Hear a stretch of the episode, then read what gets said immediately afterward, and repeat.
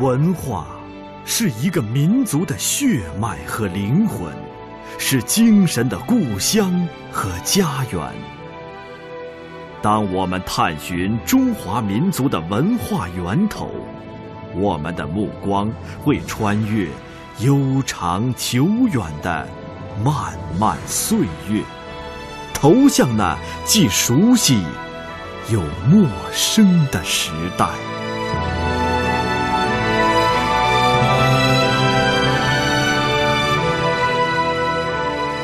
中华文化探源系列节目《回望先秦》，今天播出第三集《儒道交辉》。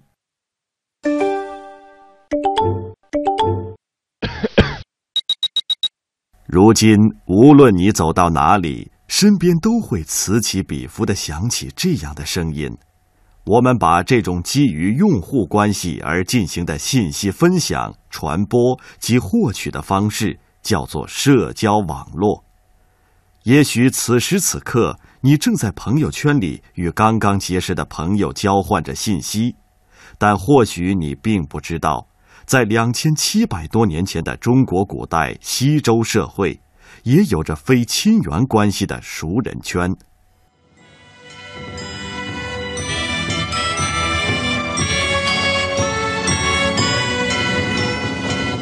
西周时期，立法的根本原则是亲亲尊尊，意思是要亲近应该亲近的人，尊重应该尊重的人。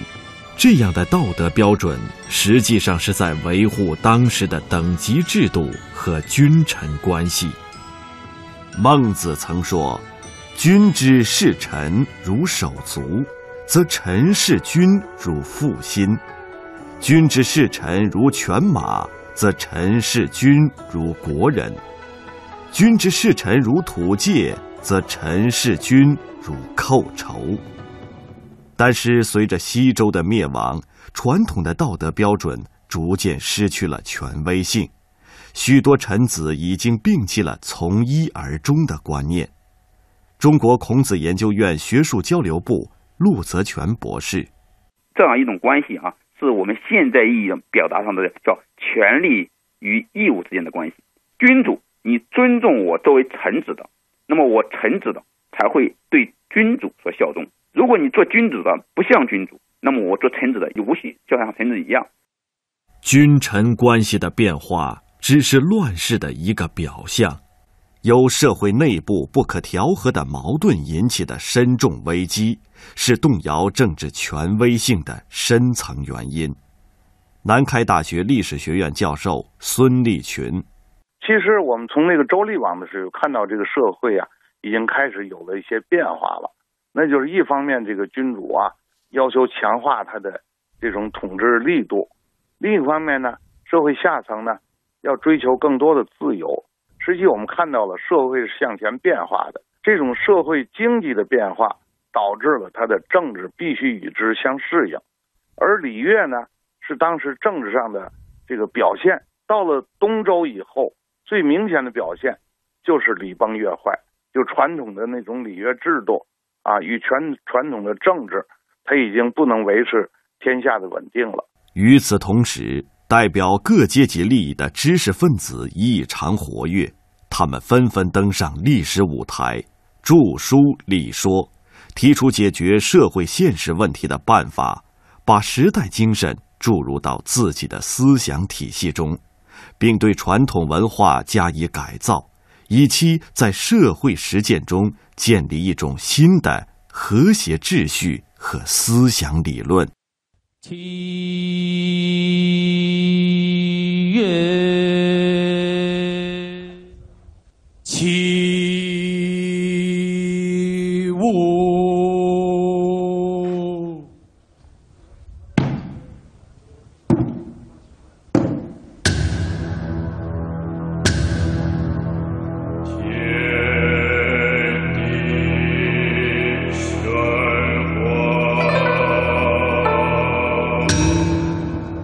祭孔大典，两千多年来从未间断，成为世界祭祀史、人类文化节史上的一个奇迹。它是华夏民族为了尊崇与怀念至圣先师孔子，而主要在孔庙举行的隆重祭祀典礼。众所周知，孔子是儒家思想的代表人物。探究孔子儒家思想的形成原因，就不能不回到他的出生地——鲁国。中国孔子研究院学术交流部陆泽全博士。分析了鲁国文化对孔子创立儒家学说的影响。孔子的思想啊，不是凭空产生的，实际上孔子是对两千多年的中华文化的一个总结。那么具体到孔子生活的鲁国，有着深厚的文化土壤。就地理文化而言，十分适宜农耕文明。那么从历史文化来看，鲁国是三皇五帝皇帝的出生地。也是殷商的燕国的故都。就鲁国文化自身的发展而言，鲁国的始封之君他是周公的儿子伯禽。鲁国在名义上是周公的封国，所以鲁国的文化是深受周文化影响的。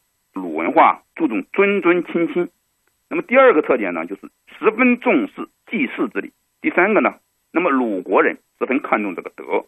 重德的目的，他是为了。国家的稳定，国家的统治，那么就少不了民众的支持，所以保民的思想在整个统治的阶级那里也十分重视。第四个就是重视礼乐教化传统，所以鲁国的这些文化特点对孔子创立儒学都有十分重要的意义。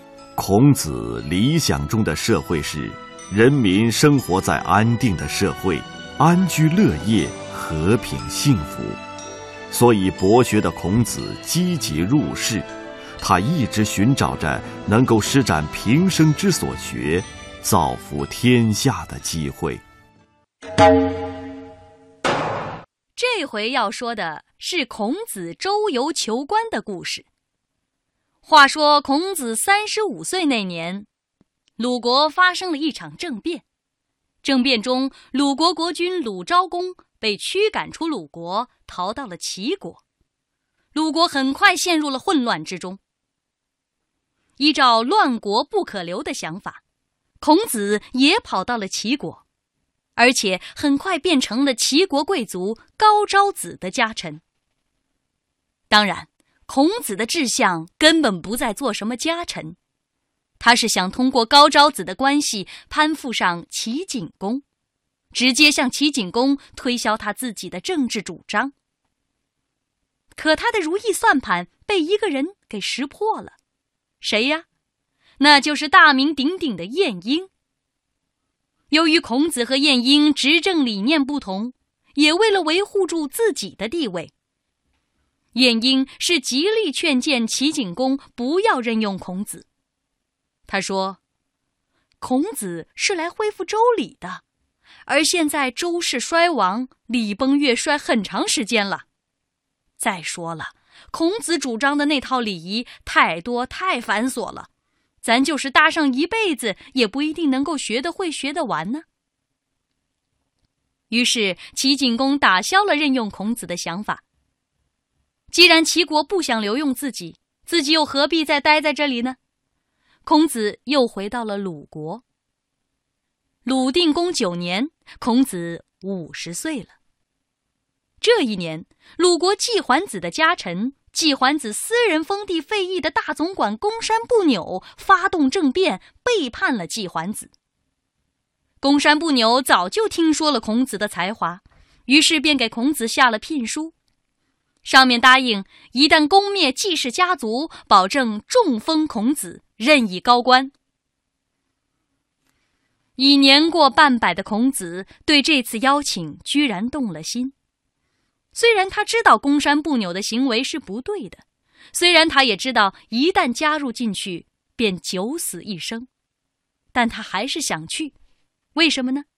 因为他觉得自己游说四方，但天下的君主却没人赏识自己的才华，只有公山不扭了。再说自己马上就要老了。年过半百了嘛，还有多少时间留给自己施展一腔抱负呢？就在他打包袱准备前去辅佐公山不扭的时候，他的学生子路拽住了他。老师啊，您想当官想入迷了吧？怎么什么人叫您，您都去啊？您不怕留下一个坏名声啊？您当初是怎么教导我们的呢？就在子路的极力劝说下，孔子终于放下了手里的包袱，默默望着远方。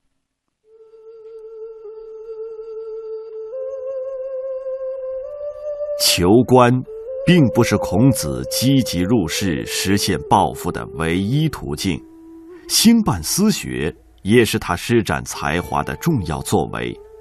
自西周建立以来，王室垄断着所有图书典籍，文化礼仪和典籍仅在贵族内部传承，下层百姓无缘接触，所以有“学在官府”之说。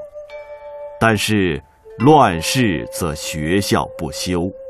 到了西周末期，自夏朝开始三代以来所形成的教育制度，走向了崩溃的边缘。贵族教育的衰落已经很明显，所授内容不合时宜，教学方式古板僵化。上海电视大学中文系教授鲍鹏山：官方出钱办的，官方有他的教学大纲，有他的教学内容，有他的教学方法，有他的培养目标，还有他的教学对象。培养目标跟孔子不一样，就是培养统治阶级的接班人，培养各级官员，培养官场上需要的人才。教学方法很简单了。既然是培养接班人，那你就背标准答案就行了。教材是官方钦定的，教材怎么解释也是官方钦定的，问题是官方定的，问题的答案也是官方定的，你就背答案就可以了。另一方面，随着社会的变革，政治权力的频繁转换，对新型的人才及文化教育的需求更为强烈。以孔子、墨子为代表的一批新型知识分子。就以新的办学形式聚图讲学，从而成为创办私学、传播学术文化的先驱。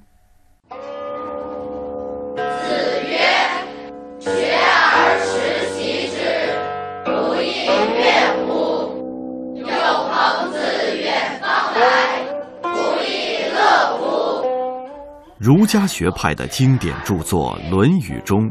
记录着孔子教书时的对话。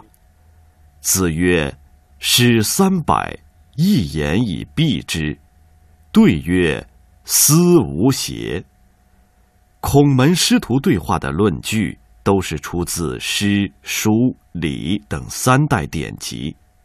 那么这些典籍又是从何而来的呢？南开大学历史学院教授孙立群。西周礼乐到了东周的时候，就已经不是呃受人推崇了，尤其不在贵族的那个圈子里面流行了。当时的典籍啊，已经流落到民间了，人们也开始学习了。所以现在我们一般说，这个西周是一个贵族时代，春秋战国呢就是一个平民时代。平民时代的一个重要标志啊，就是人们掌握了文化。文化精英的出现和典籍的散落。既冲破了学在官府的贵族教育藩篱，也向下层民众揭开了曾经笼罩在文化礼乐知识上的神秘面纱。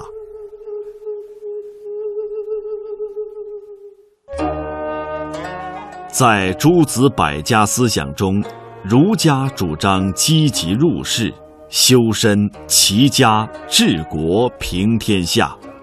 而与之形成鲜明对照的，是以老子为代表的主张恬淡虚无、无为出世的道家思想。周景王去世后，在他的儿子之间为争夺王位发生了一场内乱，史称王子朝之乱。这是春秋时期周王室最残酷、最漫长的一次内乱，也是有关老子出世哲学。最重要的时代和政治背景，在这场王位之争中败下阵来的王子朝投奔了楚国，还带走了周王室的所有典籍。他携带周王室典籍奔楚，是为了表明自己才是周王室的正统继承人。但老子当时担任的职务相当于周朝的国家图书馆馆长，典籍丢失的罪责自然落在了老子头上。作为一个区区小官，他又怎能担得起这份罪责呢？于是老子毅然辞官。后来也就有了老子骑着青牛西出函谷关，并留下《道德经》的传说了。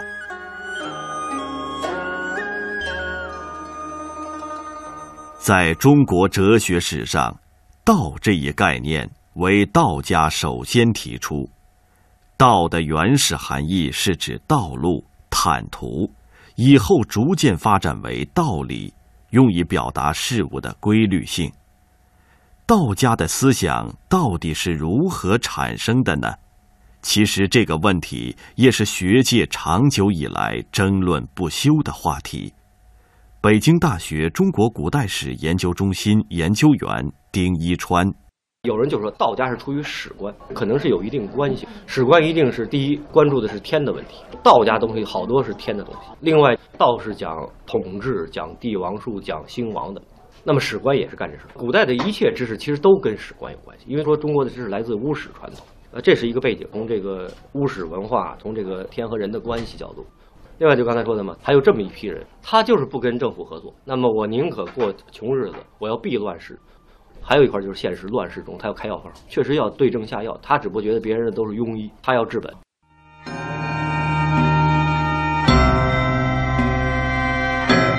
老子所处的时代天下大乱，他看到当时的统治者原本无德无能，却偏偏好大喜功。使百姓生活在水深火热之中，于是他说：“民之饥，以其上食税之多，是以饥；民之难治，以其上之有为，是以难治。”电影《卧虎藏龙》里有句经典台词：“紧握拳头，什么都没有；松开你的手，便拥有一切。”这便是以老子为代表的道家思想的精华，无为而治。那么，老子主张的无为，如何能够达到治国的目的呢？东北大学文法学院院长张雷对他做了这样的解读：其实，在老子看来啊，无为并非是无所作为，无为的本质是顺道而为。统治者只要能够坚持遵守道的准则，万事万物就会自动的教化，教化之后就会产生各种欲求和作为。如果你能够遵循无为的处事原则，遇到事情能够处理得柔和练达，一切顺应自然，不强求功名，就能够立于不败之地。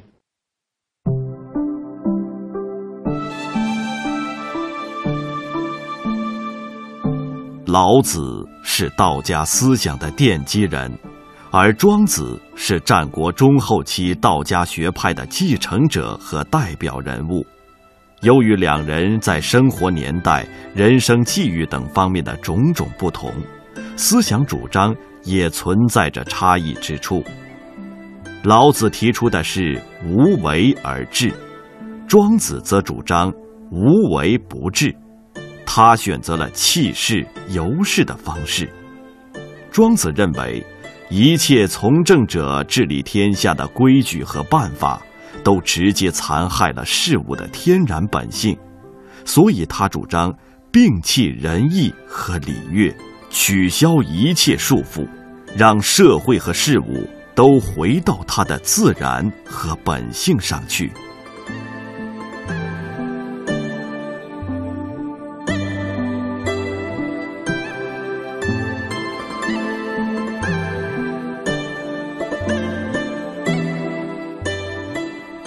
总而言之，道家思想并不赞同以儒家为代表的入世观念，而是选择独身世外的方式，关心时局的变化。道家学者认为，如果统治者不能认同道家的思想，自己的抱负无从施展，只是时机未到，而有所待也，并不是为了个人利益而等待，而是想为国家有所贡献而等待。是以圣人之治，虚其心，实其腹，弱其志，强其骨，常使民无知无欲，使服治者不敢为也。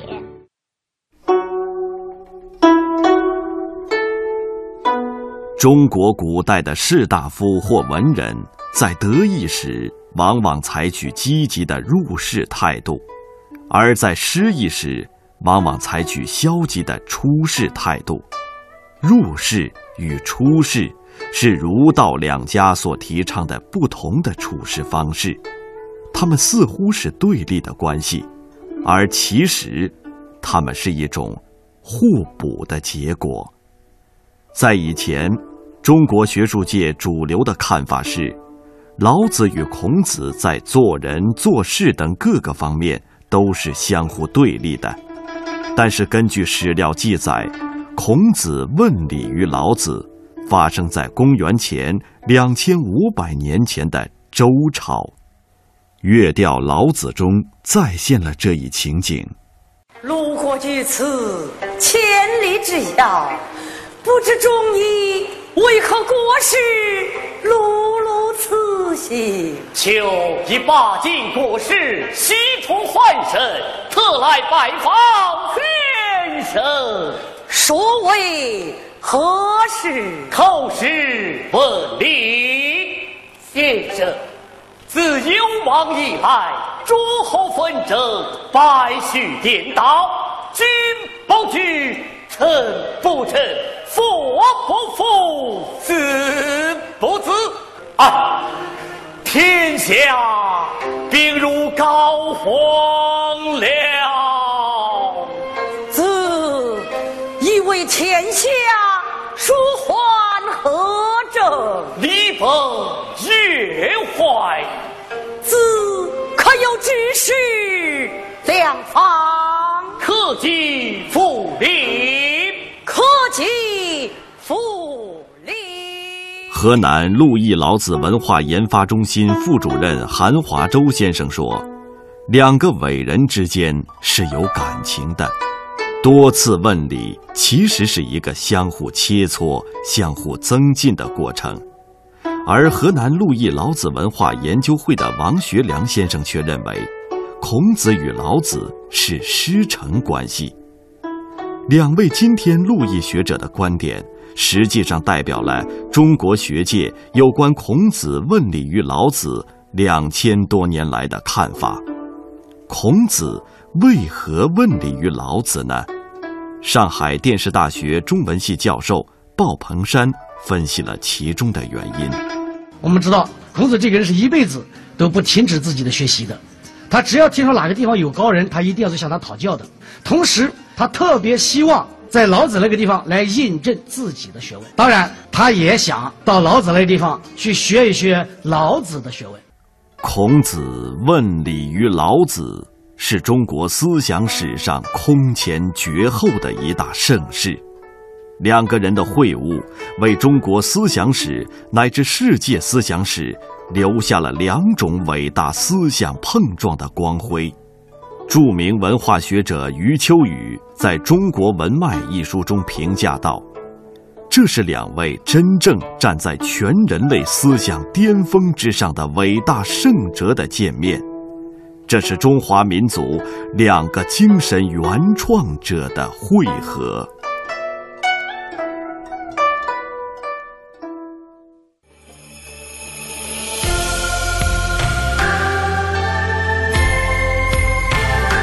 从古至今，中国古代社会经历了多次文化整合，而士人是一个具有文化特质的社会阶层，他们是中国传统文化的承载者和传播者，因此在乱世或每一次社会变革当中，士人阶层往往成为时代的先锋，社会与文化前进的推动者，亦或某种社会风气、时代思潮的倡导者。春风得意时，他们笃信长风破浪会有时，直挂云帆济沧海的蓬勃；怀才不遇时，他们就会更多的追寻归去来兮，田园将芜胡不归的飘逸。在春秋战国这样一个动荡的时代，儒家、道家的共同理想是为社会。开出治疗的良方，使之恢复正常的秩序。儒道交汇，不仅让无数世人放浪于形骸之外，游走于昊天之际，更在历史长河澎湃的波涛中，激荡出恢宏雄壮的不绝回响。